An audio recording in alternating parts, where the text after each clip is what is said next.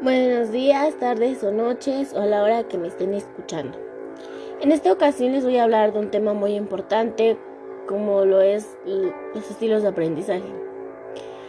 Pues bien, los estilos de aprendizaje han significado un aporte muy importante en diferentes áreas del conocimiento, como la didáctica, la pedagogía y la psicología, por medio de contribuciones científicas desde la década de los 60.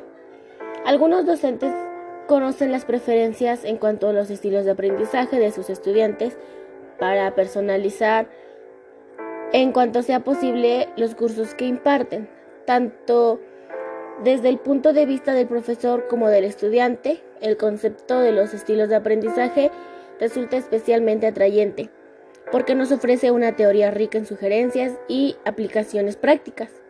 Son grandes posibilidades de conseguir un aprendizaje más efectivo. En la práctica docente se observan diferencias individuales con relación a las actividades y destrezas observadas en un estudiante ante la determinada tarea. Dichas referencias pueden darse por las características propias que el estudiante aprende y procesa como información, es decir, su estilo de aprendizaje. Las personas perciben y adquieren conocimiento, tienen ideas, piensan y actúan de manera distinta. El término estilos de aprendizaje se refiere a esas estrategias que son de manera más específica formas de mm, recopilar, interpretar, organizar y pensar sobre la nueva formación. Los factores que influyen en el rendimiento académico de los estudiantes, también llamados determinantes del conocimiento académico, son difíciles de identificar, pues dichas variables conforman muchas veces una red compleja, fuertemente constituida, así que resulta difícil delimitarlas para atribuir efectos claramente discernibles. Existe una gran dificultad a la hora de ponerlos en práctica. La adaptación de la docencia a los estilos de aprendizaje de los estudiantes. No hay que tener en cuenta el estilo de aprendizaje de los estudiantes, sino también el estilo de enseñanza de los profesores. Las teorías de los estilos de aprendizaje deben repercutir seriamente en los estilos de enseñanza.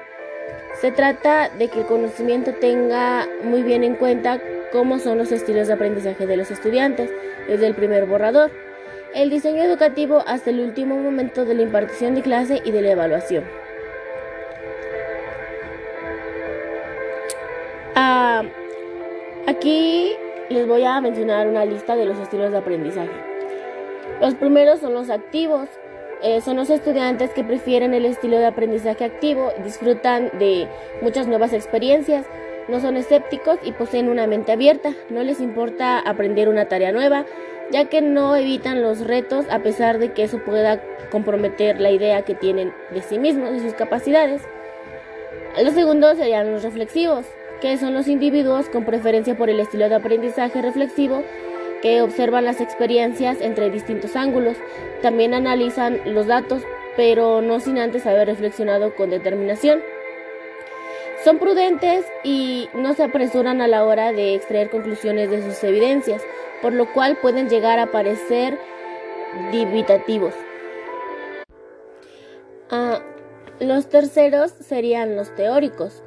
Estos suelen tener una personalidad perfeccionista, también son analíticos, pero les gusta sintetizar y buscar, además de integrar hechos en teorías coherentes y no dejan cabos sueltos y sin preguntas sin, bueno, y preguntas sin respuesta. Son racionales y procuran permanecer objetivos ante todo. Son pragmáticos, que esta es, es el cuarto punto, eh, que son más bien prácticos y necesitan comprobar sus ideas. Son realistas a la hora de tomar decisiones y resolver una cuestión y orientan su aprendizaje hacia la necesidad de dar respuestas a problemas concretos. Para ellos, si es útil, es válido. Ah, otros estilos de aprendizaje que podemos encontrar mm, que mm, no la clasificación que di anteriormente no es la única que existe, sino que otros autores han propuesto distintos estilos de aprendizaje y pues son los siguientes, que sería lógico, que los individuos son tienen el estilo de aprendizaje em, lógico, que prefieren emplear la lógica y el razonamiento en lugar de contextualizar, usan esquemas en los que se muestran las cosas relevantes, asocian palabras aún, sin encontrarle sentido. Son también sociales, que este estilo de aprendizaje, también llamado grupal, es característico de aquellas personas que prefieren trabajar con los demás siempre que pueden. Eh, son solitarios, que em, también pueden ser llamados individuales, que son característicos de aquellos que prefieren la soledad y la tranquilidad para estudiar. Reflexionan y suelen centrarse más en temas que sean de su interés y le dan mucho valor a estos. Son de aprendizaje visual. Eh, los estudiantes no son buenos leyendo textos, pero en cambio asimilan muy bien las imágenes, diagramas, gráficos y videos. Ah, son muy prácticos para ellos y también se llaman por símbolos, por la taquigrafía, por apuntes, ya que de ese modo memorizan mejor. Aural. Estos estudiantes aprenden mejor cuando escuchan, por ejemplo, en las discusiones, debates o simplemente con las, con las explicaciones de su profesor, mientras que otros estudiantes pueden aprender más al llegar a casa y abrir manual de clase. Verbal, que también son conocidos como con aprendizaje lingüístico. Los estudiantes con este aprendizaje estudian mejor leyendo, escribiendo. Para ellos es mejor los apuntes o simplemente elaborarlos. El proceso de elaboración de estos apuntes es una buena herramienta para su aprendizaje. Mm, son kinestésicos.